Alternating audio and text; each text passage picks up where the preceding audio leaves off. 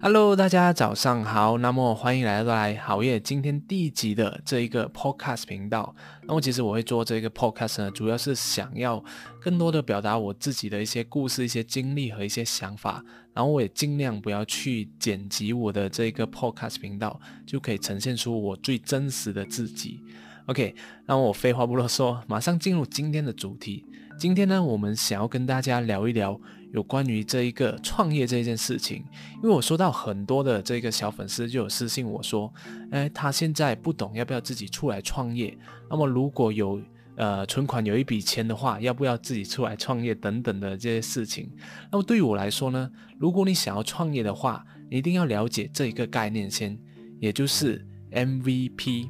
MVP 我不是说那种最高有价值的那个明星球员还是等等的运动，而 MVP 的意思叫做 Minimum Viable Product，也就是最小可行性产品，也就是你你把它的理解就是用最低的成本来测试这个市场的一个方法，所以你意思就是说你用最少的成本来看一看你创业的这个想法到底可不可行的。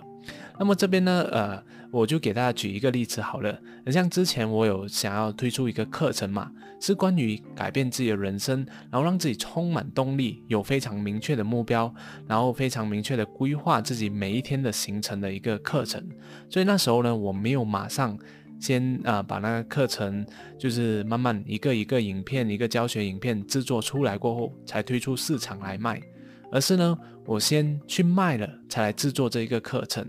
也就是说，我先理清了呃这些大纲，然后大概内容是什么，然后做了一个 PPT，这个销售的 PPT，然后就开始做了一个叫做嗯预购的一个动作。所以这个预购的动作呢，它用我的用了我很小很小的这个成本，所以呢，我就可以测试市场，诶，到底有没有人，到底市场有没有这样的一个需求。那么，当我测试了市场，哎，发现，哎，其实有很多人购买的时候，我才确认，哎，这一个东西，我的创业点子，它是有这个市场了。所以这时候呢，我才开始来卖这个产，才开始来制作这个产品。所以这就是为什么你创业的时候，你一定要先了解这个最小可行性产品，要不然的话，呃，你你做了可能投入很多，然后你觉得你这个 ID 很好。那就开始研发，然后投入很多资金，聘请人才，或者是找一些外包来帮你把这个产品做出来。结果你产品做了很辛苦，投了很多钱，那一推出来没有人买，怎么办？是不是就亏了？所以说呢，现在创业呢，我们一定要用最小可行性的这个产品来测试这个市场先，才来开始投入这个创业。那当然也不是说，诶，我的这一个例子很像我，我想要做课程就有这样的一个方法。但我觉得每一个创业点子都应该用实践这个方向的。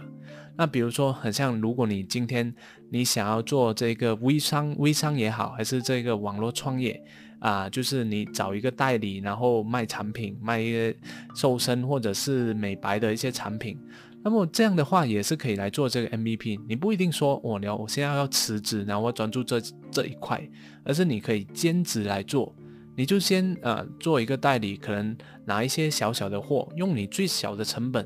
先去测试一下，诶，你这样卖的话会不会有人跟你买？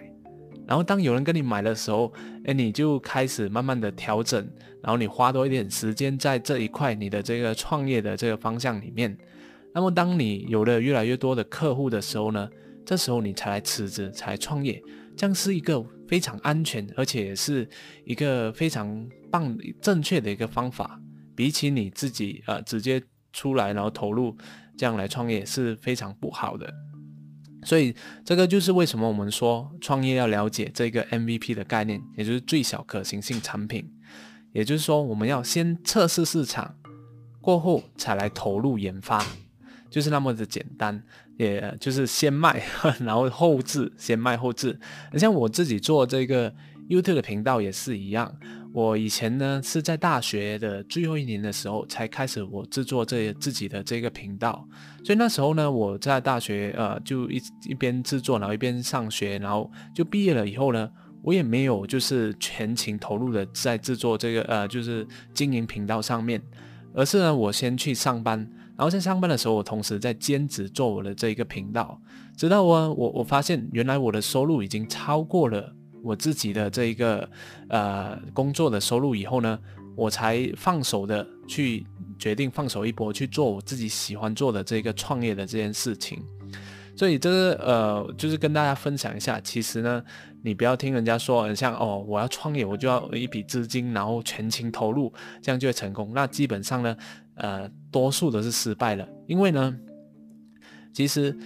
你如果你全情投入的话，那么你就很像没有后路，没有后路的话，你会感到非常的压力。然后你感到非常压力的时候呢，你就会到处去，呃，抄袭别人的这个模式，别人的东西，你在你就。你就永远跟在别人的后面，你没有办法做出一些创造性的一些呃方式或者是一些内容，这样的话，同样的也是会导致你这个创业失败的。所以在我们轻松的情况下创业是最容易成功的。很像很多例子啊，比如说，很像谷歌的创办人啊，或者是脸书的创办人，还有这一个呃。那个微软的创办人，也就是那一个谁啊，比尔盖茨嘛。那比尔盖茨他辍学创业，其实他也是做了这一个他自己的软件编了成以后呢，他原本在读哈佛大学嘛，然后呢，呃，因为他这个点子还蛮不错，但是他他又不想要辍学，那到最后等那一个 IBM 的这一个公司已经投资在他的公司投了很多钱以后，就是大家都在催他的时候，他才。不愿意的才出来，就专心的在创业这件事情上面。然后呢，脸书的创办人也是一样，脸书的创办人扎克伯格也是一样，他也是在大学的时候做了这个脸书，然后有很多的学校都在用他的这个脸书，很多很多用户的时候呢，他才开始去找投资人，然后有投资人有资金的时候呢，啊，也是有团队的时候，他才开始辍学的。所以这就是为什么会说，他们已经测试了，诶。这个是有市场，是有人要的。这个商业点子过后呢，他们才来开始全情投入去做创业这件事情。那如果你发现自己还没有这一个很大的需求，你做的这件事情还没有很大的需求，或者是你还没有测试这个呃商业的这个想法的时候呢，那。我是非常建议你不要就是全情投入去创业，那呃失败的几率是非常的高的。那如果你发现你自己的市场，呃自己的商业点子是非常可行，很多人跟你买单的话，那你就全情投入嘛，那肯定是很容易就会成功的。所以这是今天我想要跟大家分享的一个小小的一个啊关于创业的一个想法，那希望可以对你有所启发。好了，呃总结来说就是先卖。然后才来投入，OK，先卖才来投入，用你最低的成本呢，去去测试那个市场，有了市场以后呢，你才来开始全行的去做这件事情，OK，那就是今天我第一集的这个分享，那我接下来也会有更多的这个分享来在我的这个自己的个人频道这上面，那谢谢大家，我们下一集再见。